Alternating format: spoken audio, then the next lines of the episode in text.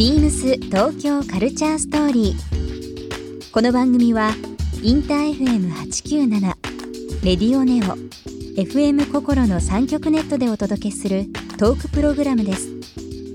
案内役はビームスコミュニケーションディレクターの土井博志。今週のゲストはドスモノスです。去年アメリカレーベルと契約し今年3月にはファーストアルバムを発売したドスモノス。4月10日にビームス原宿で開催するビームスとスペースシャワー TV の共同プログラムプラン B のスペシャルイベントにも参加されます。そんなドスモノスの最新アルバムや海外の音楽シーンに対する思いなどさまざまなお話をお伺いします。そして今週ドスモノスへプレゼントしたバケットハットのブラックをリスナー1名様にもプレゼント詳しくは beams 東京カルチャーストーリーの番組ホームページをご覧ください応募に必要なキーワードは番組最後に発表します Beams. Beams. Beams. Beams Tokyo Culture Story. Beams Tokyo Culture Story. This program is brought to you by Beams. Beams. ありとあらゆるものをミックスして自分たちらしく楽しむ。それぞれの時代を生きる若者たちが形作る東京のカルチャー。Beams. 東京カルチャーストーリー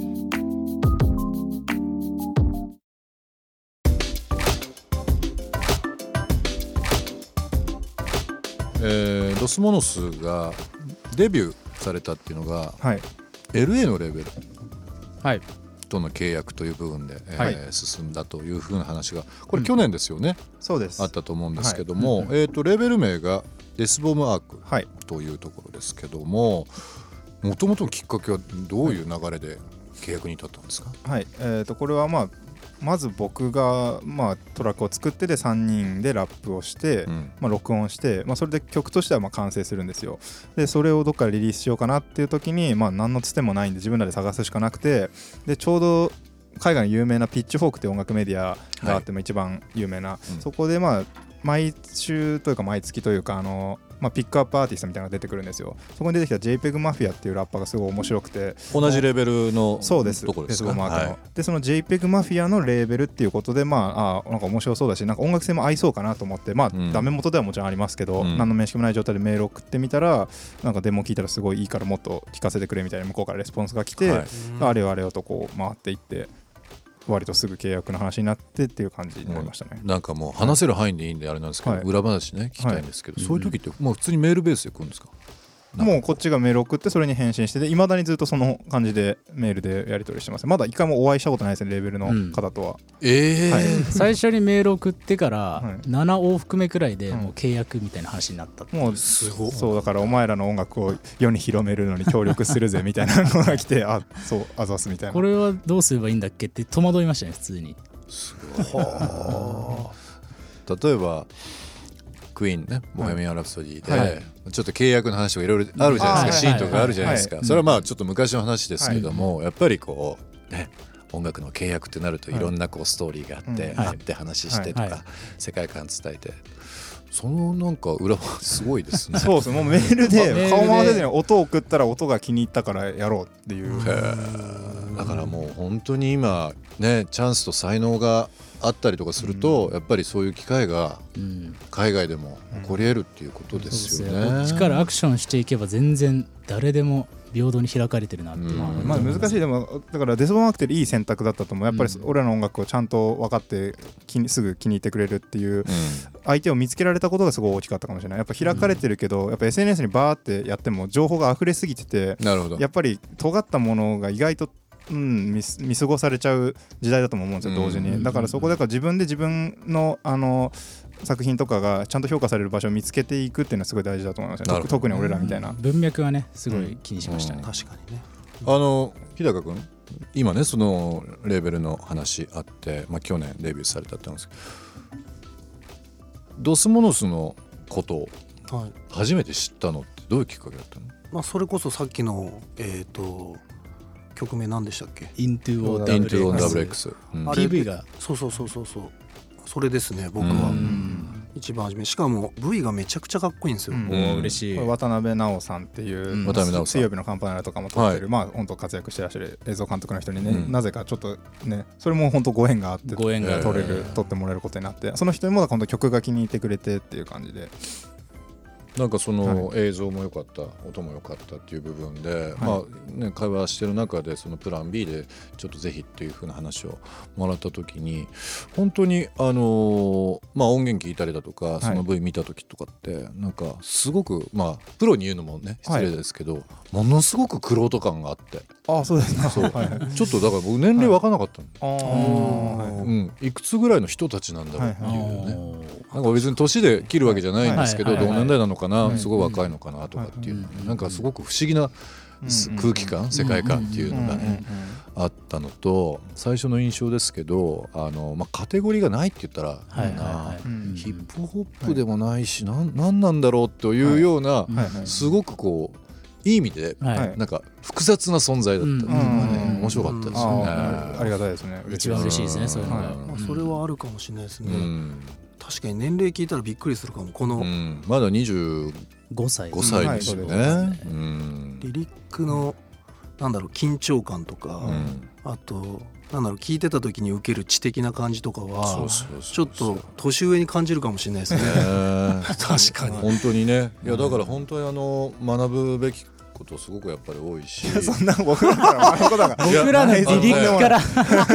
俺別にその褒め殺しは全くしないですよ。はいはいはい。なんか事前にアンケートもらった時にはい。結構いろんなキーワードが出てきて。ああそうですね。はいまあパッと見ですけど例えばこの宗シット君ってはい。名前なんだろうなんでこの宗師から来てんだろうなというあ宗師の字なんだろうなと思ってまあ中国のね。そうです。あの中国のね老子創始のまあ創始です、同郷の始祖ですけども、同志祖老子とかそ,、ねまあ、はい。その辺の名前ですけども、そういう影響を受けて名前にえーっとつけたんですか？実は本名が僕庄司っていうんですけど、はい。まあ、庄内平野の庄あの居酒屋の庄屋の庄ですね、えに子供の子で庄司なんですけど、まあ、それほぼ創始とまあ文字が一緒だししかもあうん。の創始って日本だとこの創始書くんですけど中国に行くとあの僕の本名の方の庄司って書いてあの創始チャンズって読むんですよ。あ。そうなんね。その縁があってでしかも思想も好きだ,、うん好きだったというかまあ好きなんですよね。普通に。自分にもう影響を受けたっていうより合うなって分かるなっていう感じがすごいあって。その、はい。もうね大昔の、はい。もう古代中国の思想家のこん名前でな時代にすけども。そうこんななんか自由で適当なうん。思想をやってる人がいるんだと思ってすごい親近感湧いてまあこれはなんか一応ラッパーの自分のオルターエゴとして使えるなと思って。なるほどね。タイタンマン君も僕、はさっきね、はい。あのこの今 ラジオの前に話したんですけどはい。当てちゃいましたけどね。はい。いや当てられたの史上初ですね。初ですか、これ本当に前情報なしで、はい。あの好きな人太田光さんっていうのはい爆笑問題の、はい。太田さんの事務所タイタンっていうんですよ、はいもう絶対そこから来てんだろうなと思って。いやこれ誰も気づかないですよね。誰も気づかないんですよ。僕史上初の芸能事務所の名前から取ってるんですよ。ラッパーホリプロみたいなもんで。そうそう。ねすごいことですよ。ねその太田光さんが好きだということですけど、どの辺が好きなんですか、まあそうですね。まあなんかんあのあれですね。多分皆さんが思ってるのと同じだと思うんですけど、うん。まあ、やっぱあの破壊的なうん。テンションと、うん。でそれをお支える知性。ううんんがやっぱかっこいいなともう。本当に5歳くらいからずっと憧れてて、うん。はい、僕大好きですね。なんかよくあの太田さんね僕の周りにも太田爆笑問題さん好きだったり、まあ、お特に太田さんとかねはい。光さん好きな人がよく言うのが、はい。今ちょっとお話ありましたけど、まあ、言葉はまあ乱暴というか、まあ、暴力性がありながらも知的だと、はい、だからあのバカとバカできる人の違いだってあーすごい言えてみようだバカでバカできる人がまあそういうね、はい。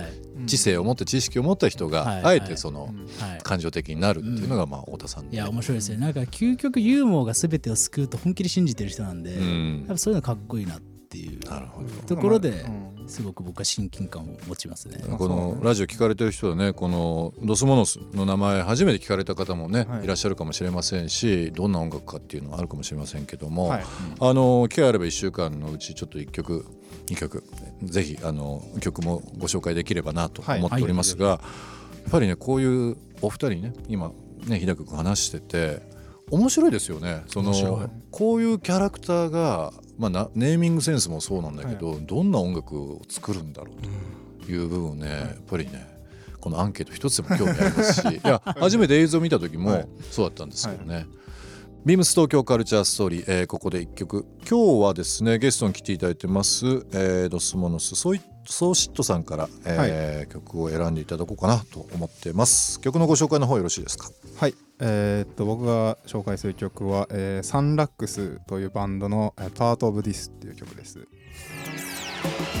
ビームス東京カルチャーストーリーゲストドスモノスにプレゼントしたバケットハットのブラックをリスナー1名様にもプレゼント応募に必要なキーワードヒップホップを記載して番組メールアドレス beams897 アットマークインター FM.jp までご応募ください詳しくは番組ホームページまで BEAMS ビームスボーイ原宿ショップマネージャー岡野あさみです。ビームスボーイ原宿では半期に一度コンセプトに合わせてショップの内装をリニューアルしています。